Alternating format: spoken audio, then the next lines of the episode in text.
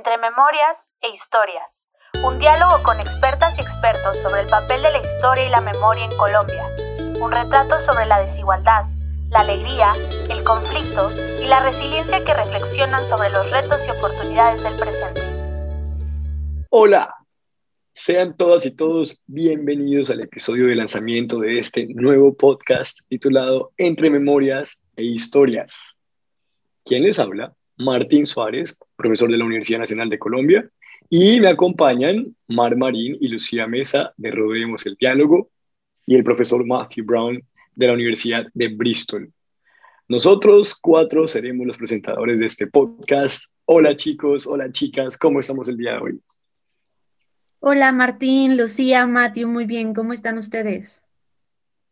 Muy bien, Mar, hola Matthew, Martín, feliz de estar aquí. Hola, Lucía, Martín, Nimar, un gusto estar aquí con ustedes. Chicos, qué alegría compartir este espacio con ustedes y después de varios meses ¿no? de trabajo en que hemos realizado esto, es lindo por fin poder compartir con el público estos diálogos sobre el pasado y el presente de este hermoso país llamado Colombia. Así es, Martín. Y para comenzar, me gustaría preguntarle a Matthew que cuéntanos sobre este podcast? ¿De dónde surgió la idea? Bueno, Lucía, pues te cuento que en los últimos meses del 2020, en medio de la cuarentena, como parte del curso Colombia, Historia y Cultura desde la Independencia, que dicto en la Universidad de Bristol, Inglaterra, para estudiantes de último año de pregrado en la Facultad de Artes, decidí dialogar con nueve personas expertas en historia y memoria de América Latina. Los compartí con los estudiantes y, les gustó mucho, les sirvió para sus estudios. Y los diálogos y reflexiones que surgieron de ahí fueron tan buenos que decidimos convertirlos en podcast para que todos los que estén interesados en el tema puedan participar de ellos.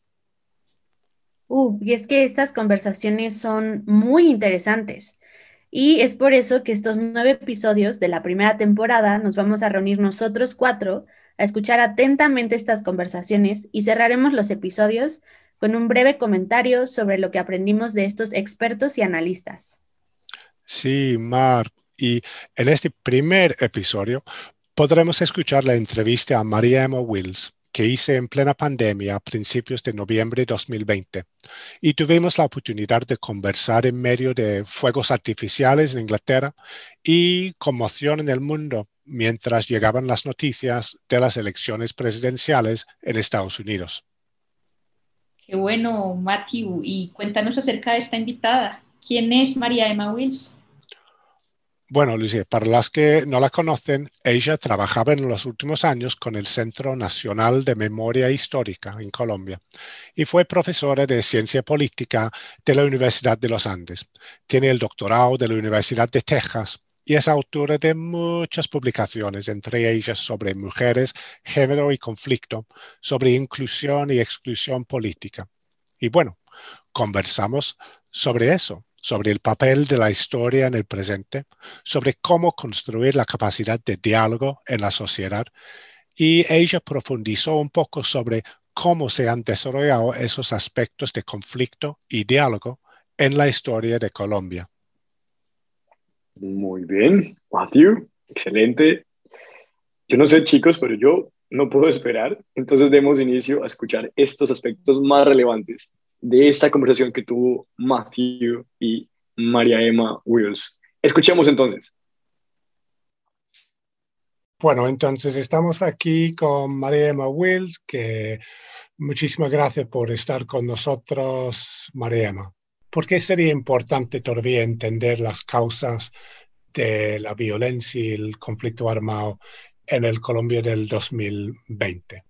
Bueno, yo creo que podemos transformar tu pregunta en una un poco más general y eh, preguntarnos por qué para qué la historia para cualquiera de nosotros, ustedes en Inglaterra, yo en Colombia, o aún para un joven en Estados Unidos en este momento electoral. Y es porque la historia te da, si se quiere, profundidad, como un marco que te permite observar los problemas del presente, lo que estás viviendo ahorita, pero como con densidad, es decir, con contexto. Entonces doy ejemplos sobre Colombia, pero también sobre Estados Unidos. Para entender la discusión hoy en día alrededor, por ejemplo, del proceso de paz, yo necesito saber cómo han sido las negociaciones, otras negociaciones en Colombia y otros ciclos de violencia, porque hay cierto tipo de patrones a veces que no tenemos a veces muy conscientes, pero que surgen cuando tú exploras el pasado. Y esos patrones son importantes para entender el presente porque te dan, si se quiere, como coordenadas, coordenadas para navegar y tomar decisiones en la actualidad. Entonces, uno puede decir, no me gusta el proceso, el acuerdo de paz en La Habana que se firmó aquí en, en el 2016. Listo, pero miremos Miremos otros procesos de paz y otros acuerdos. ¿Qué vamos a empezar a ver en esos acuerdos? Nunca son perfectos. No hay un acuerdo que deje a todas las partes convencidas que ganaron el 100% de lo que estaban reivindicando. Entonces vamos a aprender que los pactos políticos son pactos, si se quiere, incompletos, son pactos que dejan a unos un poco más contentos, pero nunca hay una satisfacción completa de los actores. Eso te lo da la densidad histórica, el pensamiento histórico. Porque si no tienes pensamiento histórico, eh, puedes operar casi como si estuvieran, estuvieras frente a un juego, yo qué sé, de dados y quieres ganarlo todo, ¿sí? Es decir, eh, quieres una especie de, de suma cero en el juego, pero en realidad en política, aun cuando hay derrotas de los enemigos, digamos, por ejemplo, en la Segunda Guerra Mundial, tú en el fondo tienes que acoger al adversario dentro de el proceso de transición para que no ocurra lo que ocurrió luego de la Primera Guerra Mundial con Alemania y es que quedó con un sentimiento de humillación y de maltrato a raíz de la negociación, que justamente pues, fue una de las raíces de la Segunda Guerra Mundial. Entonces, ¿para qué la historia?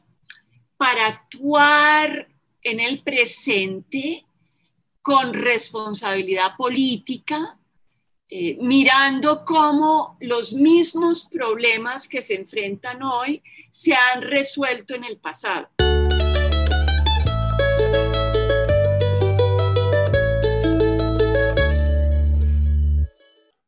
Después de responder la pregunta de forma general y con ejemplos de otros países, María aterriza sobre la importancia de la historia para entender el presente de Colombia. Hay que tener miradas de largo plazo donde se entiende que la manera en que vemos el mundo es una construcción histórica decantada durante décadas. Entonces yo diría que sí, la historia es muy importante porque nos ayuda a navegar en el presente con una mirada crítica y un, juicio político mucho más, eh, digamos, profundo. Es muy importante que a nivel de colegios y a nivel de universidades se cultive mucho más la conversación y el debate histórico, porque es que no concibo que pueda haber ciudadanos y ciudadanas realmente concernidas por la suerte de otros sin ese pensamiento histórico, sin ese sentido de que pertenecemos a una comunidad que ha vivido una trayectoria, que ha navegado por unos dilemas y que los ha resuelto de cierta manera. En otras palabras, para mí es muy importante cultivar ese sentido de pertenencia a un territorio y a una trayectoria histórica, porque es ese sentido de pertenencia el que nos permite entonces vincularnos a conversaciones y debates sobre un destino en común, sobre qué es lo que somos y qué queremos ser el día de mañana en común. Es decir, el sentido de comunidad no surge porque la comunidad exista per se, sino porque hay que cultivarla. Es decir, yo me siento parte de una comunidad, no porque haya un chip en mi ADN que me dice tú eres colombiana, sino porque yo he vivido a través de mi trayectoria en el colegio y en la universidad y en otros lugares de socialización como la familia y bueno, eh, la sociedad civil en general, una serie de procesos que yo llamaría escuelas de pedagogía que me hacen sentir parte de un destino en común sin ese sentimiento de pertenecer a un destino en común, no tienes lo público, de lo que veníamos hablando en la primera pregunta. No hay como una noción de que somos con los otros.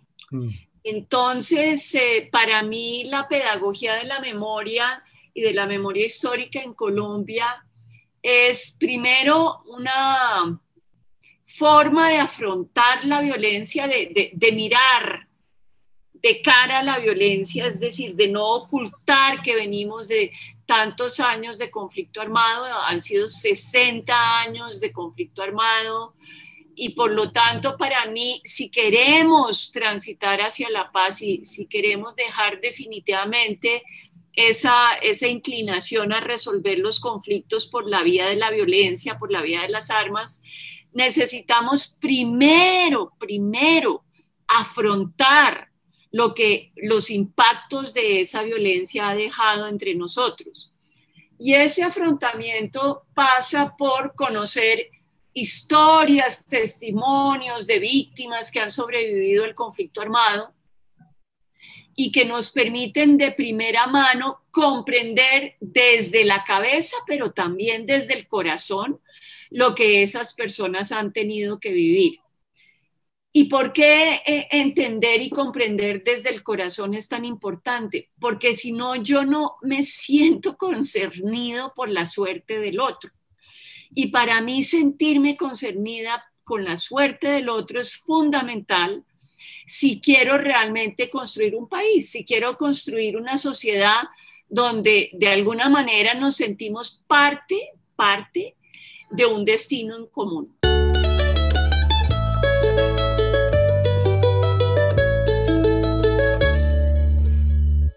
Luego procedemos a hablar de las innovaciones metodológicas que adoptaron en el Centro Nacional de Memoria Histórica en cuanto a su lugar entre memorias y historias. En primer lugar, dijimos que las memorias de las víctimas que surgen de los propios procesos cotidianos que ellas viven en sus regiones y en sus localidades son el centro, el hilo conductor de todo el esfuerzo que tiene que emprender el Centro Nacional de, Memoria Histórica.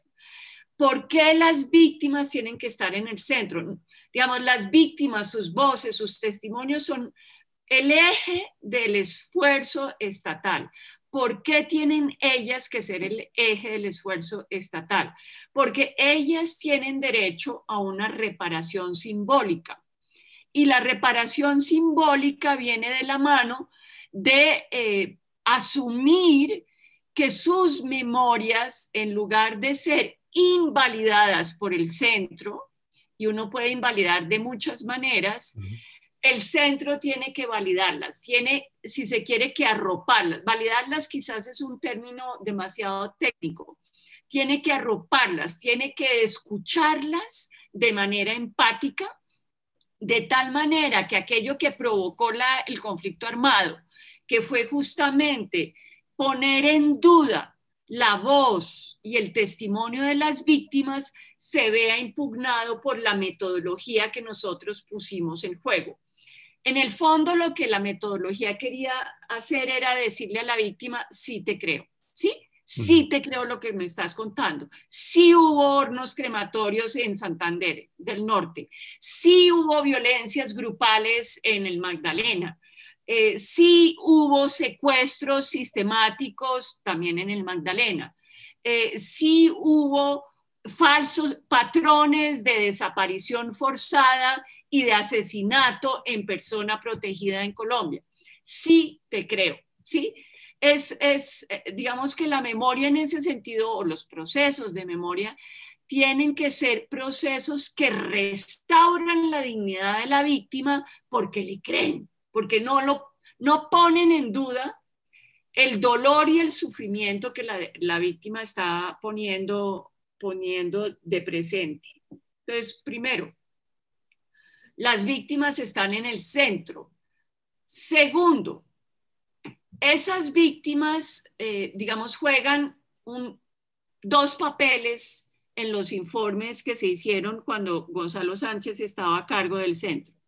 Por un lado, perdón, por un lado, el testimonio de las víctimas es el viaje imaginario que yo hago como ciudadana que no he vivido la violencia hacia una experiencia de violencia. Es decir, es casi que un viaje literario. Yo sé que varios de los estudiantes e, estudian literatura, entonces es un, el testimonio es un viaje imaginario, es literario, está lleno de metáforas que te permiten no no actuar como Sherlock Holmes en el sentido de dime quién le hizo qué a quién, ¿sí? Sino más, más bien como una ciudadana que busca comprender empáticamente el sufrimiento que le produjo a la víctima la violencia que ella sufrió.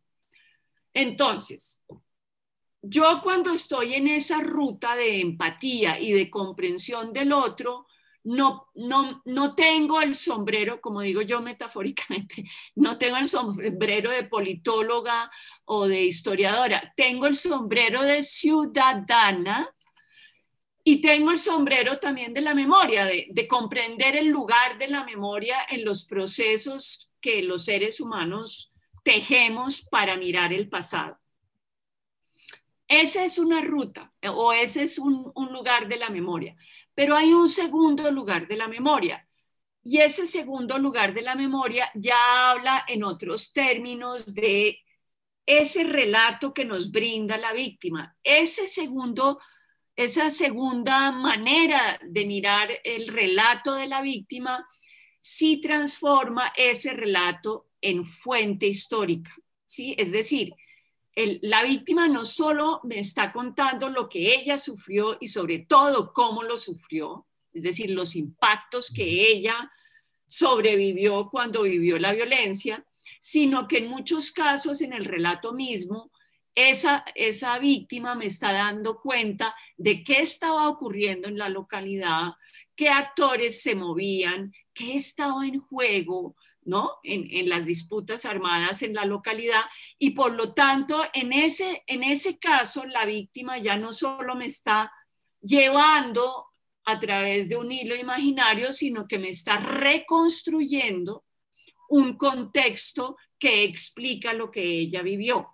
Cuando la víctima entra a ese segundo eh, forma de relatar, ese relato se transforma en fuente y como fuente, pues se contrasta con otras fuentes. Entonces, en el momento en que ya no estamos eh, en modo empático y solidario con la vida, eh, con la víctima, sino tratando de entender por qué pasó lo que pasó, entonces ya empiezan todas las categorías de las ciencias sociales a actuar porque yo empiezo a usar ese testimonio como una fuente y lo contrasto con archivos judiciales, lo contrasto con lo que me dicen otras fuentes locales, lo contrasto con eh, eh, noticias de prensa, lo contrasto con otras obras, otros, la bibliografía secundaria que se ha producido sobre lo regional. ¿Sí? Y ahí entonces, cuando estoy en ese, en ese contraste, lo que va surgiendo es un contexto que explica por qué pasó lo que pasó. Ya no me conmuevo, sino que ya estoy tratando de entender, por ejemplo, cómo fue posible una masacre como la de El Salado, que duró cinco días, digamos, los, paramilitares que se tomaron ese pueblo, se lo tomaron durante cinco días. Y eh, cómo es posible que esos hombres que se tomaron ese pueblo se lo tomaran por tanto tiempo, siendo que el Salado está, bueno, en esa época estaba un poquito más lejos de Cartagena, pero está a tres horas de Cartagena. Es decir, no es como, uy, esto está ocurriendo por allá en la selva profunda donde no llega nada, sino que realmente esto está solo a tres horas de Cartagena y por lo tanto yo necesito entender los entramados de impunidad, las alianzas perversas que le permiten a estos hombres paramilitares, que fueron 150 y que llegaron a ese lugar desde distintos lugares de la costa caribe, ¿sí?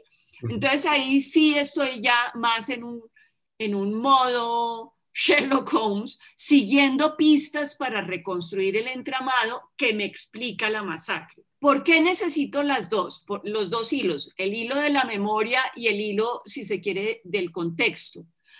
Porque yo como ciudadano y en el norte en la apuesta que hay de todo este esfuerzo, lo que queremos es cultivar en el aula escolar y en el aula universitaria ciudadanos que sean capaces, por un lado, de argumentar por qué piensan que ocurrieron los hechos y el por qué es fundamental para poder actuar políticamente sobre esas condiciones. Si tú no entiendes lo que pasó, no, no resuelves el problema pero también necesitamos ciudadanos que realmente eh, se sientan concernidos por la suerte del otro. Es decir, la ciudadanía es un vínculo tanto intelectual como emocional con los otros.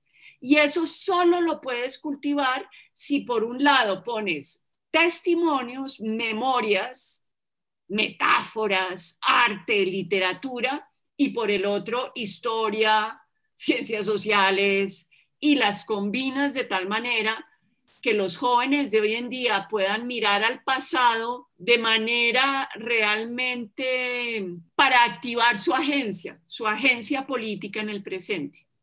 Sabes que yo tengo, tenemos una amiga en común, Julia Paulson, que es colega ah, Sí, sí, sí, sí, sí. Nosotros trabajamos juntos en un, un proyecto durante, durante, un par de años y claro, ella trabaja en educación y yo en historia.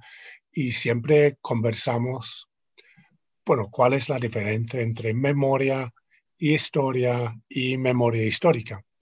Y, y, nunca he logrado convencerla de que yo ah. sepa cuál es la diferencia.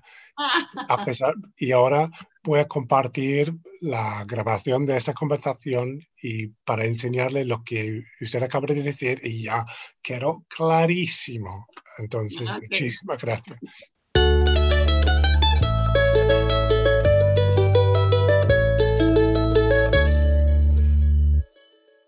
¿Qué lecciones nos da la historia o las memorias para poder pensar el, el presente y futuro? ¿Qué lecciones? No, yo creo que, eh, digamos, yo no creo que la historia se repita, eso es falso. Eh, nunca se repite de manera idéntica. Lo que te da la historia son criterios y juicios políticos sobre el presente que te permiten navegar en ese presente y tomar decisiones de manera eh, responsable. Pero yo no creo que haya, entonces, por ejemplo, uno puede mirar cómo surge el nazismo en Alemania y decir, ay, es que otra vez tenemos nazismos en, las puertas de, la casa. Pues no es idéntico lo que está pasando en el mundo hoy, pero efectivamente sí hay como, em, ¿cómo se llama eso? Em, family resemblances, eh, entre lo que pasó en los años 30 y lo que está pasando hoy en día, porque efectivamente desde el ámbito de la política, desde los gobiernos centrales, desde el Ejecutivo, no solo en Colombia, sino también en Estados Unidos, se están produciendo discursos que dividen a las naciones entre los buenos, buenos, virtuosos, virtuosos, los, los que deben ser eh, Make America Great Again, o en Colombia eh, las personas decentes, los ciudadanos virtuosos y los otros. Y construyen unas barreras morales que te impiden hacer lo que hace una democracia y es sentarte a hablar con el otro y transar, ¿no? Tú te sientas a negociar, pero si el otro es un monstruo, you don't do it. Mm. You don't do it. ¿Sí? Y por eso es tan grave eh, el discurso, digamos, el discurso del presidente Trump no solo afecta a Estados Unidos, eso reverbera en, en, en América Latina y le da aire a un discurso que me parece estremecedor en el sentido de asustador, porque divide las comunidades nacionales entre buenos y malos, eh, los que sí somos y los que no somos, y, vuelve a introducir en el corazón mismo de las naciones esa noción de civilización y barbarie, que yo creí que ya estábamos saliendo de ella, y eso me parece grave. Bueno, aquí en la tierra del Brexit no tenemos, no podemos dar lecciones a nadie. sí, eso es verdad. Bueno, y con Brexit se acabó la cosa y te agradezco muchísimo, María. Me ha sido un placer total escucharte y seguro que, que los estudiantes les va a encantar. Entonces, muchísimas gracias. Ah, bueno, pues muchas gracias. También muchas gracias a los estudiantes por el interés sobre Colombia. Bienvenidos cuando se acabe la pandemia. Este país es fascinante, es, agobiante y fascinante a la vez. Entonces, acá espero que vengan. Sí, es, seguro que sí. Muchísimas gracias. Bueno.